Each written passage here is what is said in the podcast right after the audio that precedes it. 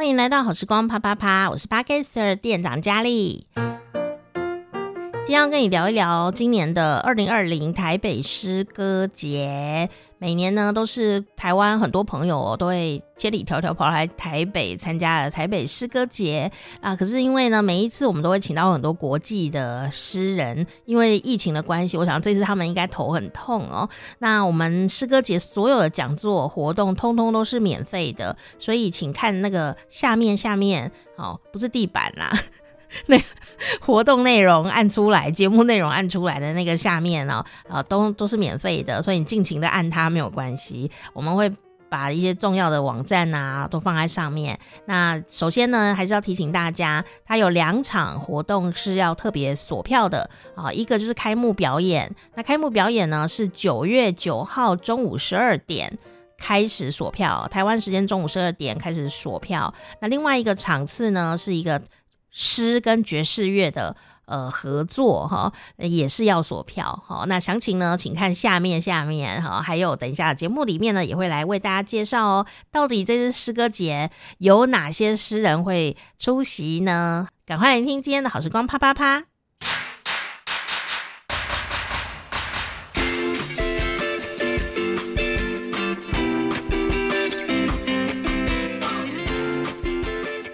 年一度呢，又来到了我们的台北诗歌节啊。不过我今年访问什么什么节的时候，我心里都会觉得有一种神奇的感受哈。因为我想在年初的时候，这些办活动的朋友早就已经规划好、联络好很多事情了。但是呢，在这个新冠肺炎呢最热的那个时间哦，恐怕大家都心里一揪哦。所以能够到这个时候跟大家分享这一些活动，我真的觉得感动哦。二零二零台北诗歌节，所以我。们发光好，今天我们邀请到呢，呃，我们的策展人之一哦，就是我们杨佳贤老师。嗨，老师好。佳丽好，各位听众朋友，大家好，我是杨佳贤，以及可能不知道夜里流流汗流泪流多少的 我们的庭瑞，嗨，廷瑞好，Hello，大家好，我是廷瑞。哦，你们要不要先讲讲春天心酸吗？心酸史。上次我们访问的公视儿童影展啊，然后、他们就分享了辛酸史啊，嗯嗯、因为其实像听众朋友，你可能会想说那个展啊，或者是什么活动啊，那么大型，我们。其实去的人就是去参加，因为大部分都是免费的。嗯嗯。嗯，可是其实要联络起来真的很很恐怖的哦，嗯、所以他们就想说，他们那时候在访问，呃，要要邀请导演啊，哦、呃，洽谈版权什么的，写、嗯、信去都没有人回，嗯、然后呢就想说他会不会过世了？嗯。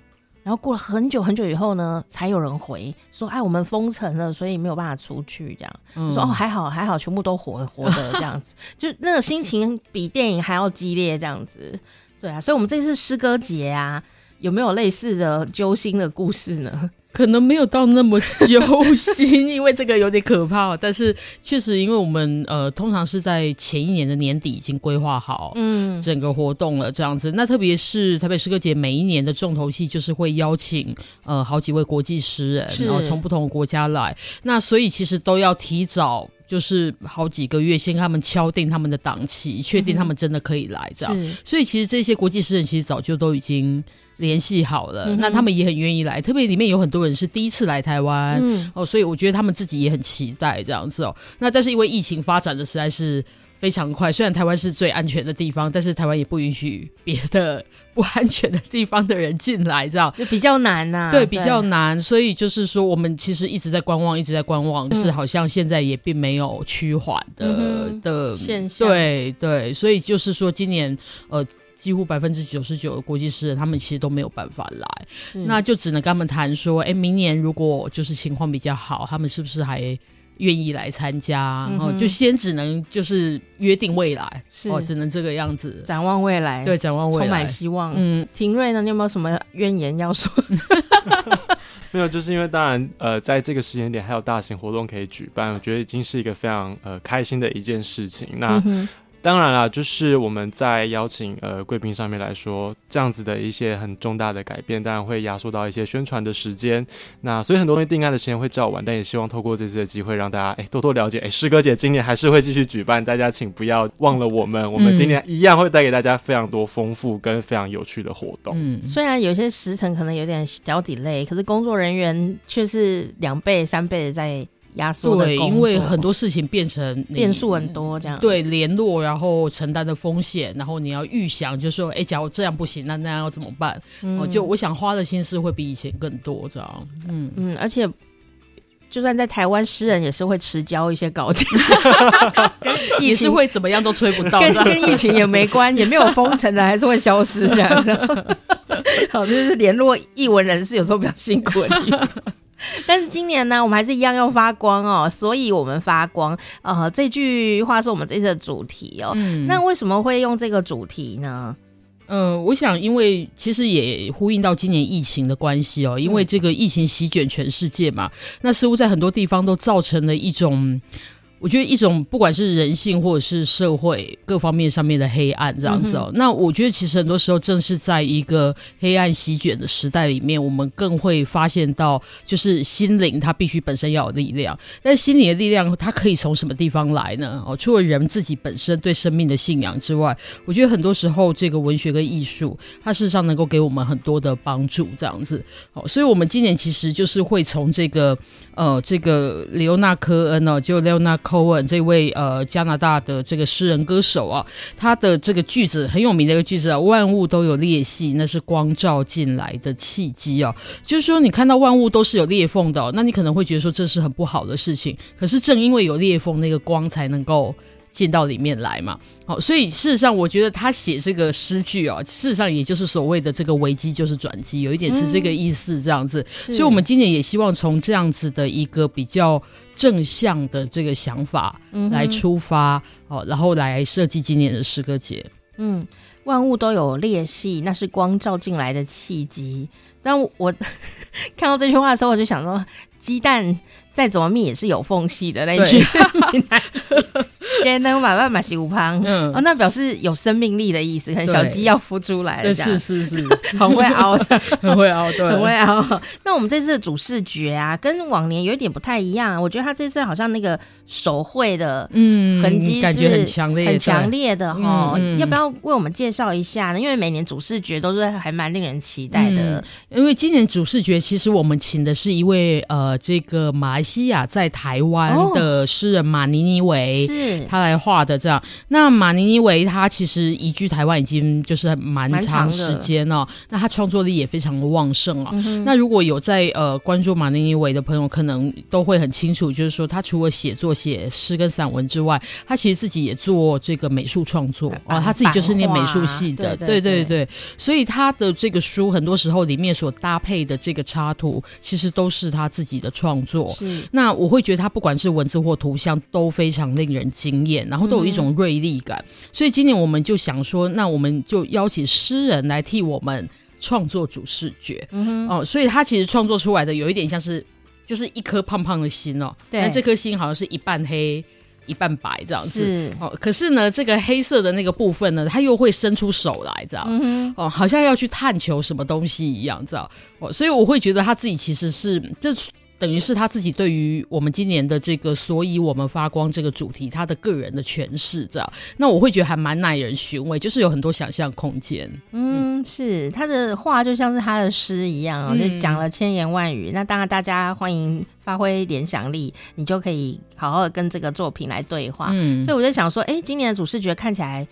好像层次很复杂的那种感觉，嗯嗯嗯，也也的确是你可以在那边哦做很多的呃思考哦。所以刚刚讲马尼尼维啊，我觉得他还蛮符合，所以我们发光这个题目哎，因为如果你有在看他的诗的时候，一开始马尼尼维在在被关被我们关注的时候，是因为他在上面呢就觉得好像嫁来台湾哦，辛辛苦的很，很辛苦，对对对，对，对于他来说是一个新著名嘛，哦，那。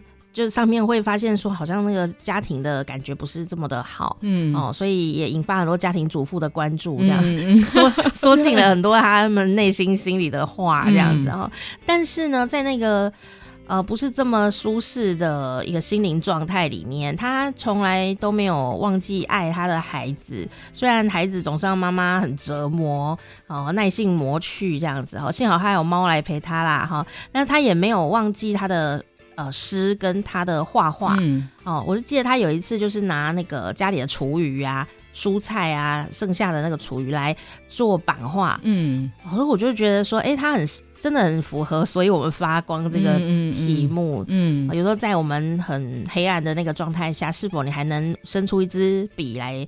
呃，书写或来创作呢？那我们这次的焦点诗人呢、啊，就有趣了，因为以前往年焦点诗人绝对都是国外的诗人哦、喔。嗯。那我们今天就要来岛内旅行一下，看看台湾有哪些宝贝在发光。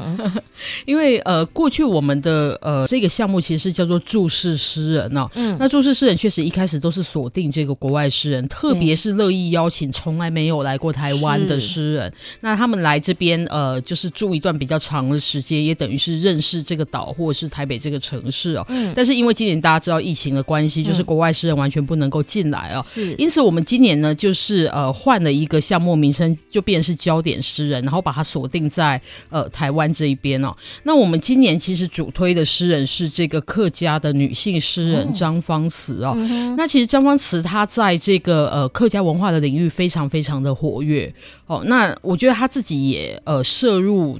各种不同的这一种创作，比如说他会参加音乐跟戏剧的演出，那他自己也是美术系毕业的，哎、欸，对，所以其实是蛮多诗人都是横跨好几种不同的领域，嗯嗯，不同领域这样子。那当然，张方慈在近年来，他当然还是就是后来他其实以诗人的身份比较出名这样子哦。嗯、那我们希望能够锁定张方慈，也是因为会觉得就是呃，张方慈她是一个女性自觉很强烈。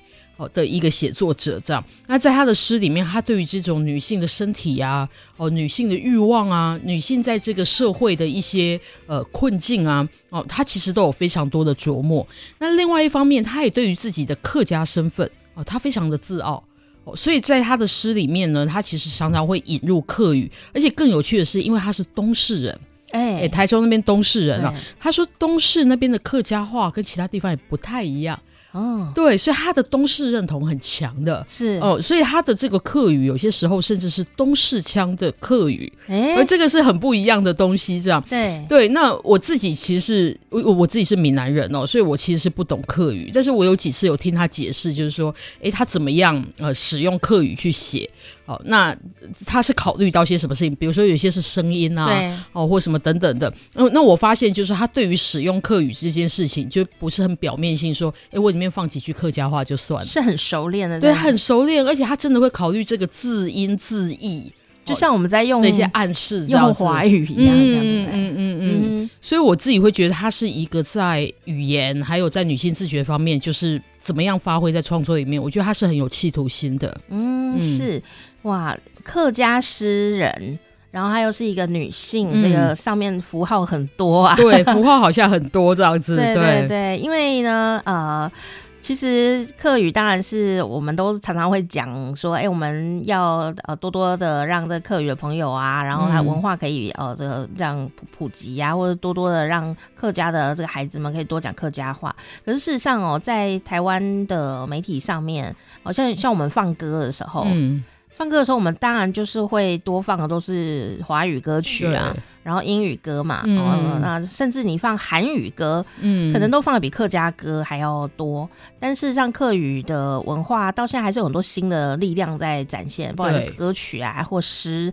那所以透过这个活动，我们也可以呃来看看。那当然，客家的朋友一定要自己听一下自己人哦，顺便来了解一下东市的腔调跟哪里不太一样。这样，哎，这真的是要有很有认同感，才能把这个东西留下来。对，对我觉得这个蛮珍贵的。嗯嗯，而且。其实女性的诗人，当然现在我们会想到很多人，而且我前面就有一个嘛。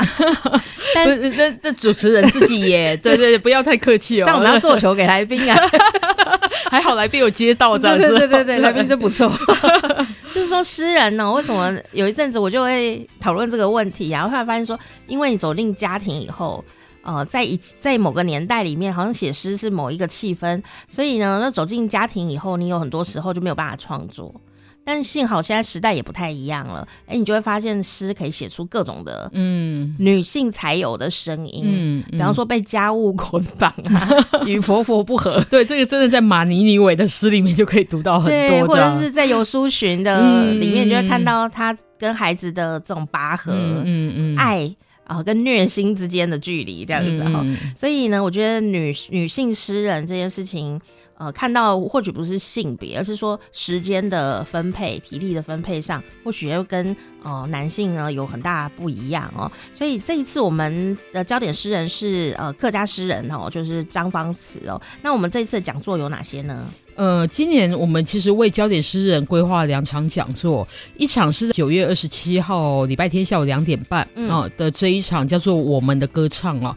那这一场蛮有趣的，因为张芳子自己有客家身份哦。那我们邀请来跟他对谈的是来自台东的这个原住民诗人董树明啊。是。那董树明他的背景其实是蛮，我觉得在台湾历史上其实很具有一种代表性的，就是说他其实是外省父亲跟原住民母亲。哦、是是是。对对，这种。组合其实，在很长时间内，在台湾是是算是很常见吧。可是他应该小时候也过得蛮辛苦，可能也过得蛮辛苦。嗯、那但是他后来其实，在诗里面，他也一样，就是说他他会写原住民的经验啊，也会写外省的经验，因为两边都是他成长的经验。对对。可是同时，他也在讲哦，就是说，哎，那女性的一些感受，有时候是凌驾于族群之上的。嗯哦，所以我觉得他在这个特点上面跟张方慈应该是蛮能够对话的，嗯、就是同中有异哦，那这样才会是最有趣的一个情况，这样子。嗯，对，而且我会觉得就是说，可能呃，一般就是说，平常我们说我们喜欢诗啊，但是我们可能一般接触的还是都是这个华语所写的这个现代诗。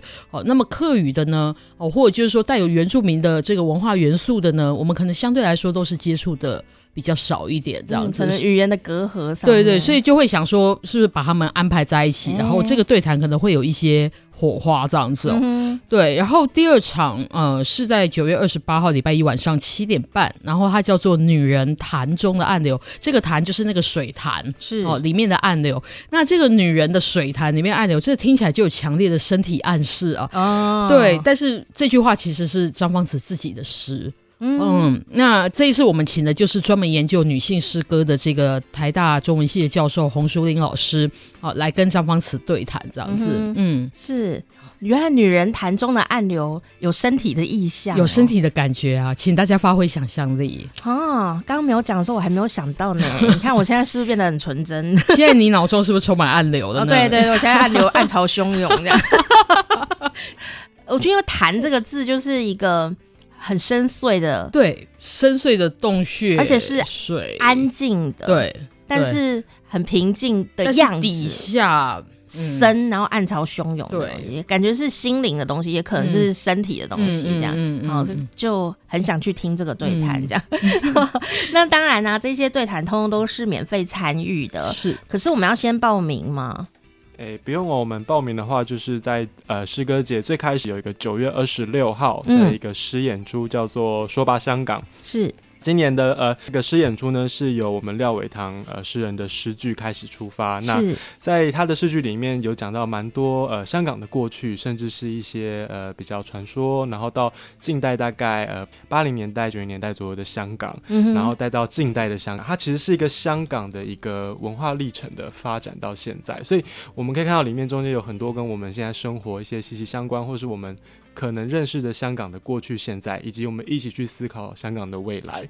那在呃呃创作上来说，我们也有邀请到，就是呃一位香港的音乐设计叫黄衍仁。那对他就是我们今年唯一一个很努力、很努力、非常努力，希望能够他境外唯一到真正从境外来的，的一位、嗯、呃艺术家这样子。嗯、那在台湾也有邀请呃另外几位。呃，音乐统筹，例如导演兼音乐统筹黄思农，以及我们的音乐设计曾云芳。那在演员的部分，也有邀请呃郑颖珍跟香港演员宣思敏一起的来参加。所以这一场的演出活动会是港味十足，然后也是充满着音乐的一个诗歌演出。这个我们每年都要抢票的，就是开幕的演出。哦，所以他是九月九号开始开放锁票，然后每人限锁两张。所以他要去哪里锁票？你可以到诗歌节的官方网站，那可以在线上锁票，也是一人两张。那也可以到就是呃中山堂那边去锁，现场也是一人两张。嗯、那也提醒各位观众，就是因为现在也在防疫期间，所以到时候我们现场也会有一些防疫政策，可能会需要量体温啊，或者是大家可能要戴口罩观看。那这部分还请大家多多的配合。嗯，我想台湾的朋友已经很习惯这件事情，然也很很努力的在帮忙哦，健康的 来看这个演出，健康的回家哦。诗演出今年说吧香港哦，那呃当然呢、呃，也因为疫情的关系，但也或许不是疫情的关系，就是时间走到这个地方，我们应该要好好重新的来爬梳一下香港哦。其实我后来发现，台湾的诗人跟香港诗人互动是很强烈的，蛮多的，对，是对，对，因为比如说我们现在都知道会有香港创作者移民到台湾，好几位。嗯嗯，对对，因为各种原因，比如说可能觉得台湾的环境更自由，嗯，或者是嫁给台湾人，哦，对对对，对，是，然后甚至在台湾开开书店了等等之类的。所以其实香港创作者，我觉得他们现在是蛮多的融入台湾本地的文化创造之中，嗯，哦，所以这个台港呃的这个文坛哦，特别是在年轻人之间，我觉得是关系是越来越密切，嗯。嗯是，所以当然诗从古时候到现在都是抗疫的好工具，抗疫的好工具。对，因为有时候这个，我想喜欢读诗的，就算是长辈朋友也好，嗯，也能理解台湾在某个年代，呃，有些事情也不能随便乱讲。嗯、我们已经走过那一个年代了。嗯、那比方说像雅贤老师、洛夫老师。嗯啊，他们那个年代的时候在当兵啊，很多事就不能随便讲。对，所以呢，他们就要去做一些投射。嗯嗯，写诗最好了，因为呢，检查的人都看不懂。对，检查的这个文化水平没有那么高。诗、就是、人可以各自表述，对吧？对，所以就是说啊，超现实主义，他他太现实，可能会 被叫去喝咖啡。嗯嗯嗯。所以，所以我在想诗人的那个。真性情啊，其实从以前到现在，嗯、或者说他呃关心这个世界的那个心情，其实是呃一直都存在的。然后、嗯、你也可以看到以前。古人也是啊，会写诗，然后被罢黜的也是有，嗯、他们还是会照写。嗯、所以从诗里面可以看到很真的历史的情感在里面哦。那除了这个诗演出说吧香港之外呢，我们当然也会有一些跨领域的诗行动哦。然后这一次呢，我们也一样会把视角放在台湾哦。那你就会发现说，哦，原来台湾有好多的。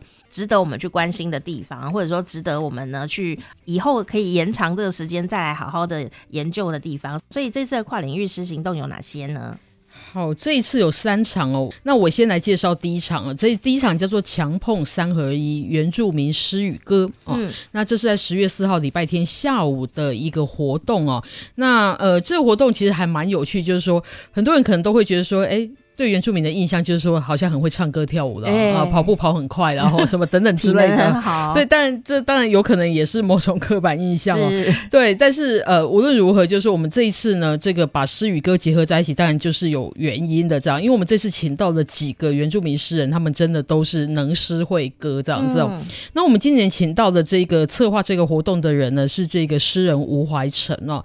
那吴怀成不仅仅是一位哲学教授，他还是一个冲浪帅哥，嗯哦，所以他其实也是这个蛮跨领域的，就是了。我们觉得“帅哥”两个字有被强调了，对对对，冲浪帅哥啊，对 对。那但是他本身呢，因为呃这个自己的兴趣，呃文化上的这个兴趣的关系，他跟呃这个原住民文化之间，就是说走得很近，也非常的了解哦。嗯、对，所以他今年他就替我们邀请了这个原住民诗人沙利浪，呃马一航。还有林英啊，三位这样。那特别是林英，他还有他自己的乐团哦。我们也听说林英很会画画，嗯哦，所以也是这个跨领域的这样子哦。那他们三位呢，其实会在这个活动里面呢，展现出他们自己的诗创作，还有他们的这个歌曲哦方面。比如说，有些人可能想把诗跟歌结合在一起；有些人呢，他可能除了弹自己的诗之外，他另外呢，很可能想要个别表演一些。他自己本人对音乐的一些怎么说呢？体会吧，然后就是讲到我非常的神秘，呃，就是因为我们无法预料他们的行动，这样，哦，所以请大家当天呢，就是呃，到这个台湾当代文化实验场的洗草坪去。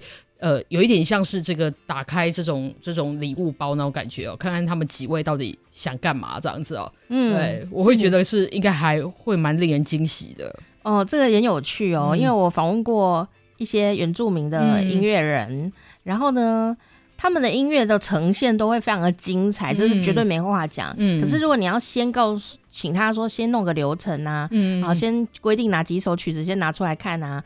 他们没有办法哎、欸，这样可能会扼杀人家自由的灵魂，这样子。就是有时候当然可以有一些规划，或者他们会挤出几首规划，然后后面挂号写说是当场听，因为有时候那个感觉来的时候，对。你就是要去从事感觉活动才会精彩，啊，就是要跟着感觉走才行。嘿，对啊，那你这个表定哦，一定要唱这首的时候，就嗯，嗯，feel 不对这样子，嗯嗯，所以我完全可以理解老师刚刚的这个对，就请大家当意的介绍，对，大家就当天到视现场而定，看看到底最后是什么这样子。是啊，我们当然一定会规划，但是现场的心情、群众的反应，嗯嗯嗯，那是一个很有机的东西啦。是，对对对，一期一会。对，然后第二场也是蛮有趣的一个组合，我们是请也是一个来谈一谈不能规定的状态，要说自由的灵魂嘛。是啊，这次另外一个呃大型的活动是在十月十号礼拜六晚上，一样在中山堂，不过我们是在光复厅要举办的一个爵士诗灵魂夜。嗯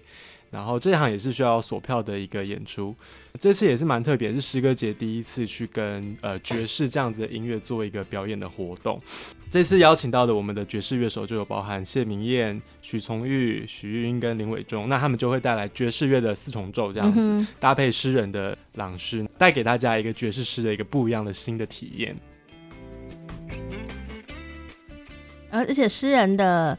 名单也非常的很可口，对，而且还蛮有趣的。这个诗人的组合，年纪大小不一，大小不一，不是 是水果吗？大小不一，老少皆宜这样子。其实这个名单哦，就是说，呃，我简单讲一下，就是说，比如说前辈啊，嗯、比如说会有杨泽，嗯，哦，然后年轻人呢，比如说会有罗玉佳、崔顺华，哦，那这些人的诗呢，很可能，比如说大家可能各有拥护哦，是但是大家可能并没有想过，比如说，哎，罗玉佳的诗，还有他本人，怎么样跟爵士乐能够联系在一起？对，我觉得这个这个难以想象，正是。呃，一个蛮重要的一个惊喜的点，就是到现场我们才发现说，哦，原来他们是可以这样发生火花，可以多不合。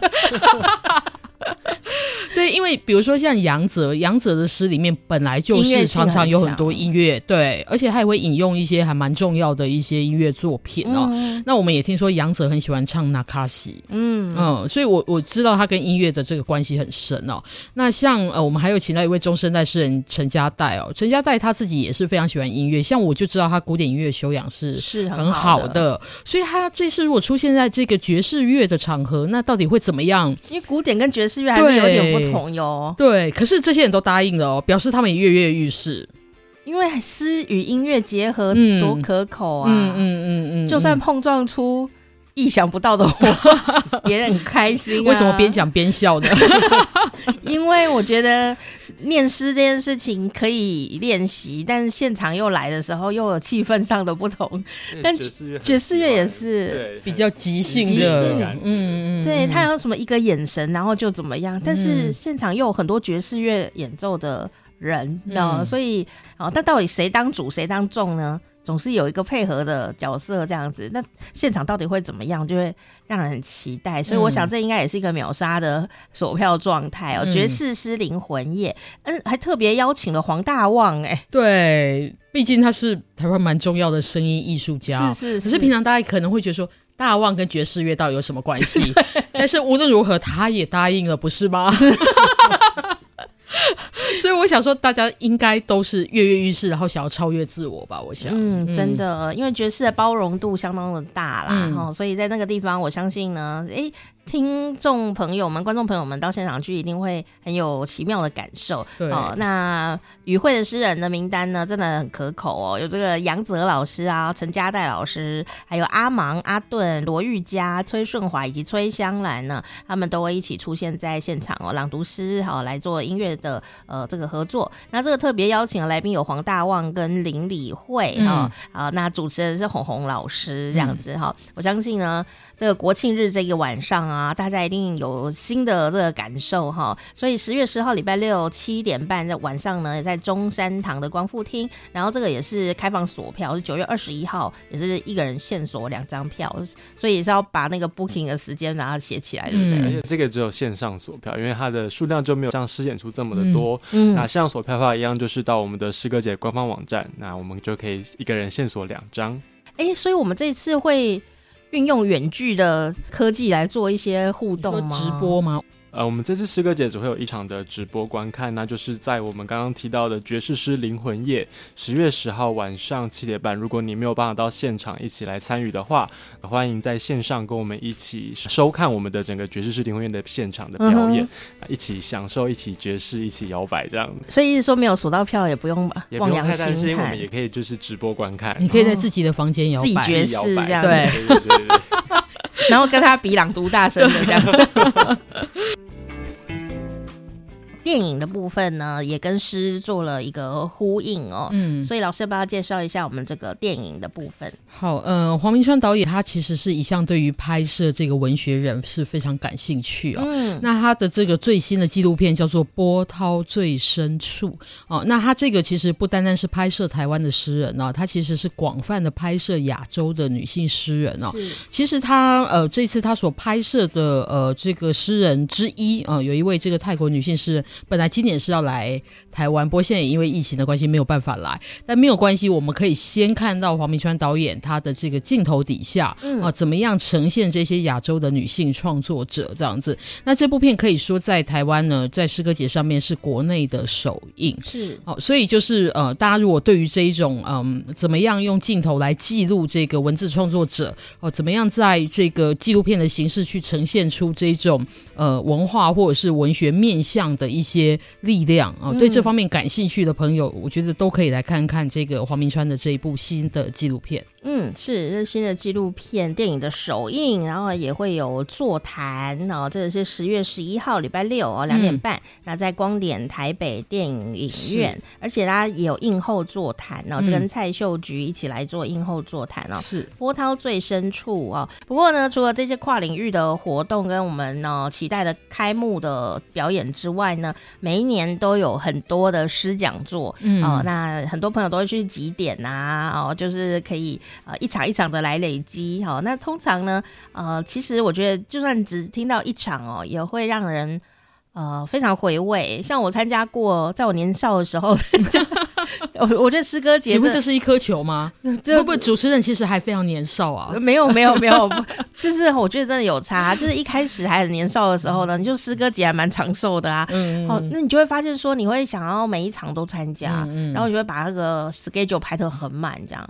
然后你真的去参加，你就会有一种大量的被充电的感觉。嗯嗯嗯、哪怕你什么都不记得了，但是光是看到诗人本人，是、嗯、我觉得有来有来来，来到本本地这样的感觉就很强。有些时候就是说，你读过他的诗跟。现场看到他本人讲他的诗是是蛮不一样的感受，你可能会呃更喜欢他，嗯嗯，不过当然也有可能有负面的效果，这也是要承担的风险的。就是哎，怎么这样也是有的，然后就想说，嗯，回去还是认真就读诗吧，那那也是不错的。自然幻灭是成长的开始。因为我讲的是，就身为一个那个也是年轻过创作者的真实的心情，我觉得难免吧，难免吧，嗯、对，我觉得这还是实在的东西。嗯，但对我一个不太读书的人来说，哈，参加活动对我来说就很重要。有时候我参加活动不是为了要呃读书的，我是去认识朋友的，嗯嗯就说哎，这个人在台上哦。哦，他可是什么国际大师？然后我心里就有一种叛逆，说我来看看大师是有什么了不起。嗯、就去了以后，我们上次看以色列大师这样子，那、嗯、看一看以后就觉得，嗯，我回去要认真读他的东西。那表示他征服你了。对，就觉得说你看到那个、嗯、呃风采，嗯、或者说你他不见得是很会讲话哦，他有可能很害羞或怎么样，但是你可能被他某个东西打动了以后，嗯、你会很愿意。真的去认识他的作品，嗯嗯、我觉得那也是一个很好的方式。嗯嗯所以这个很珍贵的讲座呢，好，就是让我们可以近身的保持社交距离，来跟这些诗人互动的讲座有哪些呢？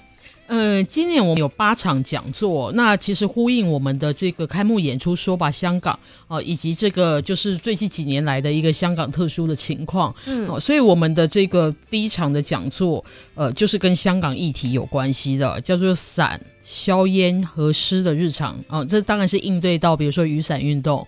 哦，比如说这个这两年来的这种呃镇压的行动里面，我们知道那个硝烟啊烟雾弹的那种状态，这样。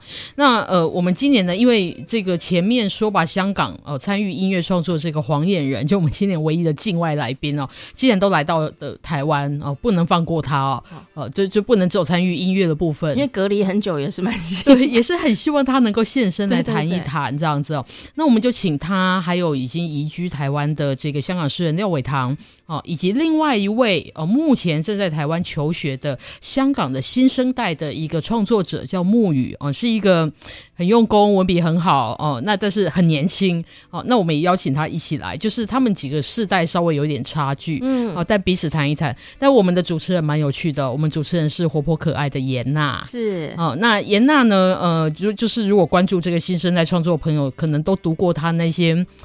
非常逗趣而且很夸张哦的散文，这样。可是事实上，严娜她本身是一个香港文学专家，嗯哦，所以我们这次其实是蛮借重她的，这样，希望由她来呃，就是串联，对这三位这个讲者这样，然后也可以看到作家们的不同的面相。嗯，嗯，嗯，有时候看到他们主持，我也觉得蛮蛮乐趣的。对对，那也许你就会发现说，哎、欸，原来他的。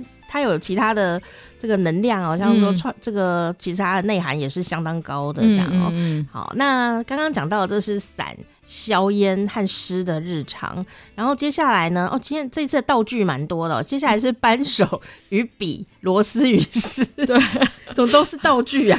对，因为这这一场我们那个题目上面既有扳手又有螺丝哦，嗯、这个当然就是跟这个劳动。呃，工人这种意向有关系哦。那这个主要是因为我们这一场呢，其实邀请了呃，今年出版的《工作记事》这一本，在这个呃专业的读诗人当中，就是受到很大的好评，嗯，好的这位陈昌远。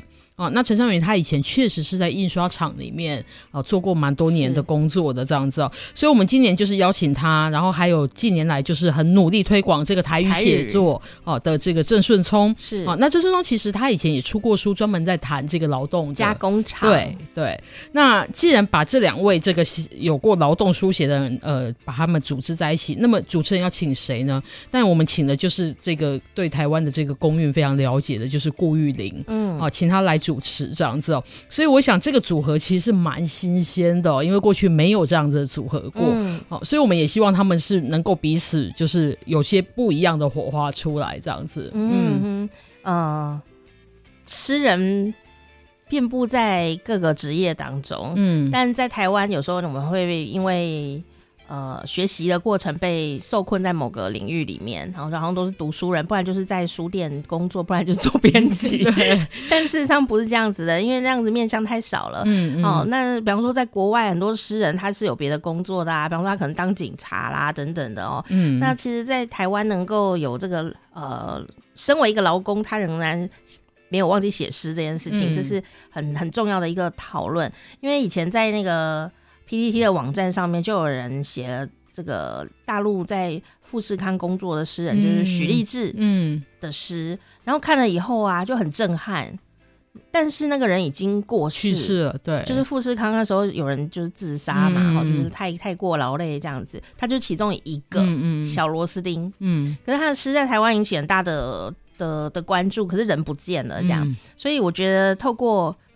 还好他们都还活得很好，然后活络的来讨论这个事情。嗯，呃，读诗不是只是风花雪月而已哦，嗯、就像也许我们的生活很受限，像我做广播，我就不可能去。去做黑手，因为不会啊，就 笨手笨脚的。但我们仍然可以用呃诗来互相了解彼此的生活困境，嗯、跟那些小乐趣在哪个地方哈、呃。所以呢，关注劳劳工或呃没有当过劳工的朋友，欢迎都可以来 参加。因为没有当过劳工的朋友真的是挺多的呢，意想不到哈。扳手与笔哦，螺丝与诗，啊，这个名字真的也是很美哈。那接下来呢啊，接下来这个东西。要重读秀桃老师的作品啊、嗯嗯嗯哦！秀老师真的是对我来说是蛮重要的一个人呢。二零年呢，其实我们呃失去了好几位重要的诗人哦。嗯、那我们诗歌节今年呢，其实就是会有两场重读的活动，一场是呃重读秀桃，另外一场其实是这呃重读杨牧。嗯，哦，那呃过去诗歌节其实也曾经办过重读杨牧呃的讲座。那但是因为今年因为杨牧的去世哦，那同时我们也知道，就是说杨牧在台湾的地位是非比寻常，是，所以我们会觉得说，哎，虽然以前办过重读杨牧，今年还是希望能够跟这位大诗人致意这样子，好、嗯。哦，所以今年就有两场这个重读的活动这样子。那因此，呃，我觉得听众朋友可能比较熟悉的主要是杨牧，嗯，好、哦，那但是杨牧这一场，其实我们请了他的学生哦，嗯、就是杨泽啊、马丁尼啊，他们来哦谈一谈杨牧的几个比较特殊的面相，比较跨领域的面相。是，就除了他是诗人的身份之外，他也是翻译家，是，哦，然后他也写过这种呃诗的戏剧，嗯，哦，他也有戏剧上面的创作，哦，所以我们其实是希望能够展现出他的不同面相，这样子。秀桃的这一场呢，其实我们邀请的。呃，两位诗人年纪差很远哈，真的。向明先生已经九十几岁了，但是到现在还每天在上脸书写东西哦，是很活泼的，很活泼。对，那但是因为他跟秀桃是有亲身交往来过的啊、嗯，所以会请他来谈一谈他所认识的秀桃这个人哦。那秀桃呢，他以写散文诗出名哦，所以我们另外邀请了也同样是这个比较年轻的世代里面一些散文诗出名的这个李长青啊、哦，来谈一谈他作为一个后辈的这个。读者跟创作者啊，他从秀桃的散文诗里面读到些什么？这样，嗯，嗯是呃，如果有认真读读诗的话，我真的认真读过秀桃老师的散文诗。啊、嗯，原因很简单，因为我也认识他本人，嗯、我就是一个只读朋友的诗 狭隘的人类。嗯、但是因为那时候我们在做节目的时候，我们有去访问秀桃老师，然后那个场景也是很有趣，就跟红红老师一起呃去。因为那时候秀桃老师身体不太舒服，所以他就躺在万方医院里面。嗯嗯、然后我们就在医院访问了那一集。嗯，嗯那等他身体比较好一点的时候呢，他就有到永和的那个小小书房来参加、嗯、呃朗读。然后呢，他就一个大长辈在那里听我们那些小毛头在那边朗读诗。嗯，他还很认真听哎，听完还给我们一些小建议。然后呢，通常啊那时候那时候我还很年轻的时候。然后我写诗的时候，就会用到一些这个女性的这个情欲的意象，这样。然后呢，我旁边所有的诗人朋友，许贺啊什么，他们都会就是觉得说：“天哪，没有人写这样子的啦，你这样很 over 这样哦。”只有秀陶老师这个大长辈说：“你写的还不够，你就是在。”边边抹来抹去这样子，嗯、你应该更深入一点。要正中要害。对，你要正中要害。他还介绍我应该要读什么外国的诗人，然后、嗯、看了以后都觉得有点害羞，我说哇，长长辈很厉害。还是觉得不能只是暗流，要喷发之类的吧？然后就是他觉得这个还可以再多一点啊，嗯、这样子吼。但那不是不是说他写的很肉欲。我记得那时候他就有讲。介绍我那个诗人写的那个诗，哦，我完全忘了诗人是谁这样，但我记得他的意象，嗯，他就说他跟他的爱人呐、啊，哦、呃，就是像是波斯地毯呢的那个经纬一样，嗯、就是那个你你知道波斯地毯经纬的是要、嗯、呃织在一起，嗯、他就用这个来形容两个人的身体，嗯嗯，就觉得那个意象很强烈这样。子，还有、嗯、现在看到波斯地毯都觉得哎。害羞，不是啊。然后我还真的很认真哦，因为秀华老师给我这个建议呀、啊，我还跟朋友呢，就跟这个谭阳呢，呃，一起讨论了这件事情，我到底要有多情欲这件事情，讨论、一个晚上。哎，我有一个新感受，我发现我其实不太喜欢。情欲这件事情，嗯、我只是喜欢调情 这件事，所以你也重新发现自己啊，这样对对对，然后你就会发现你也不用勉强自己哦，但是你找到自己真正喜欢的事情，我觉得是很重要的一件事。那他秀桃老师的散文诗写的相当相当的好，所以我觉得可以透过这个时候让这个呃他的老友，还有呃对他诗很熟悉的李长青老师，也可以呢呃重新的来一起认识哦这个秀桃老师。嗯。讲到新冠肺炎呐、好，这次也是不能免俗。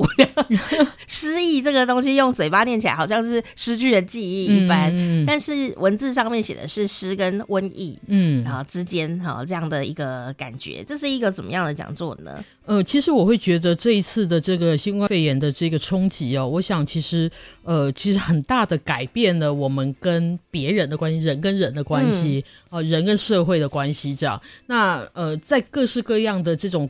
隔离的禁令当中，也让我们重新思考作为一个人是什么一回事哦。嗯，那我想，如果是这种情况的话，其实很多文学创作者应该是深有感受。是哦，所以我们这次其实这个阿里萨之旅，失意之间，这个阿里萨我们引用的是马奎斯的这个《爱在瘟疫蔓延时》里面的这个主角的名字，这样子哦。那这个小说本身就是跟爱情还有瘟疫是有关系的，这样子哦。嗯、那所以我们引用了这样子的一个名字，然后其实邀请了几位不同世代的诗人啊，那。然后希望他们来谈一谈，就说，诶，他那他们自己怎么样去写这样子的一种非常状态？嗯、哦，那他们在里面有些什么样子的思考？哦，那我们这一场的组合也是蛮特别，他们三个人从未同台过。哦，一位是这个大家可能比较熟悉的这个台湾诗人陈逸之。哦，另外还有这个台湾新生代诗人杨志杰哦，那呃杨志杰，我是我我要说他是新人嘛，其实他出了好几本了，而且这作品非常成熟哦。然后另外一位呢，则是这个呃近年来移居到台湾的这个曹淑颖。好，那就是他们三位的组合蛮不一样。那一开始一直是说，诶，他对志杰还有书颖就不认识啊，他去主持这样会很奇怪。然后。嗯就我就说，可是他们两位诗真的写的很好，而且风格非常不同。就是我就说，老师你一定很有兴趣能够认识他们本人，这样。然后他就因为还要读过他们，对，才能做主持。对对对对，所以他他其实很快就答应了这个事情，嗯、因为我觉得对他来说，一直老师前辈嘛。可是无论如何，他就是对于认识这个有才华的这个年轻的诗人，哎，他自己还不认识的，我觉得他是非常有兴趣的这样子。嗯，嗯是，这也是一个很精彩的。对谈有三个不同世代啊，嗯、完全不同风格，嗯啊、呃，一次来就有三种感受哈，嗯、跟健达出奇态一下。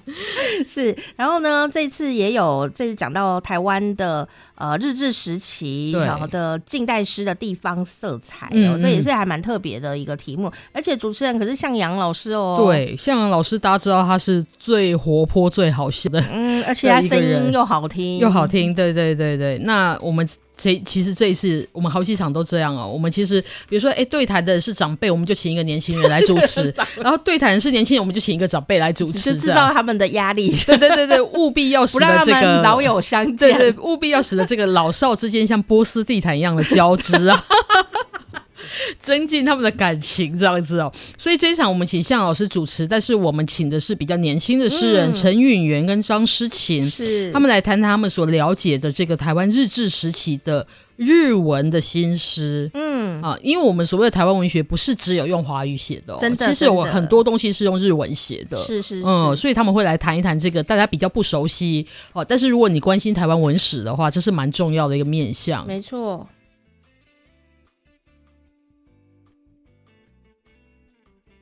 那另外呢，在这次啊，也有好很呼应主题的这个议题，就是要从疼痛开出花来哦。嗯、呃，应该有很多人会想要参加《花摸过我，诗走成画》哦，里面它真的就是有一堆。会画画的诗人在里面哦，老师要不要最后来聊聊这两个？好，呃，我们后面有两场，其实是非常聚焦在女性的创作者身上哦。那有些听众朋友可能会觉得说，哎，现在都是性别平等啊，哦，就是说为什么要特别把这个女性诗人的性别标举出来呢？我们平常如果讲男性诗人，不会特别他讲说他们是男诗人，对。可是好像我们会举办女诗人讲座这样，但是我觉得从另外一个角度看，女性的这个呃生命跟文化体验。其实，在目前的这个呃性别的这种分工以及呃父权社会底下，其实它还是有特殊之处。嗯，所以有时候标举它，并不见得是一种退步哦，反而是要强化，要让大家看见这种特殊经验。策展呐、啊，嗯，一个主题。对对，那因此呢，呃，我们这个从疼痛开出花，其实邀请了三位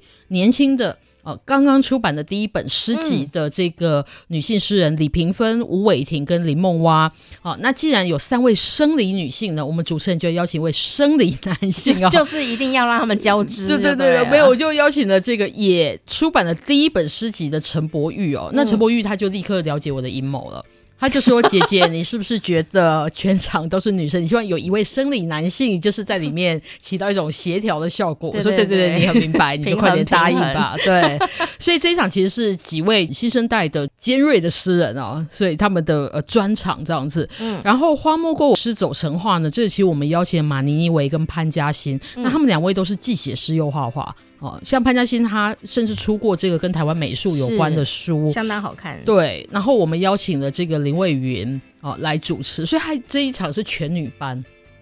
对啊，这三个都好厉害。对对对对对，所以也是他们，我想他们三位也没有三个人一起同台过，真的哦，所以也是会一样，可能会有一种惊喜包的状态，就是现场到底会是什么样子呢？而且啊，林蔚云、马妮妮为、潘嘉欣，对我来说，他很多人想要就是三个诗人，嗯，女诗人、艺术家，没有三个妈妈在那个地方。对，他们是三个妈妈，三个妈妈对于亲子这件事情都非常有见地。嗯，我们来。就变成一个亲子座谈，会不会变亲子座？应该是不会。但是呢，就是一种从生命中呢这种难以呃处理的小孩状况里面，还是能够长出花来，真的是不容易啊。嗯嗯、所以最后有没有什么要提醒大家的呢？廷瑞，就是刚刚讲的几个锁票的时间，就千万不要错过，因为真的票没了。呃，虽然就没了，但现场还是可以开放候补啦。但是有票的话呢，大家就是记得要先锁，那就是九月九号，九月九号十二点中午，呃，开放我们的说吧香港的试演出锁票，嗯，每人限锁两张。是，那再来就是九月二十一号礼拜一的中午十二点，开放我们的爵士诗灵魂夜的锁票，一样是每个人限锁两张。大家如果没有锁到，也不要灰心，现场也都会有开放我们的候补名额，以及另外。我们的十月十号这场爵士是灵魂夜也有线上的直播，所以大家如果没有锁票，你也可以在家里跟着我们一起爵士，一起摇摆。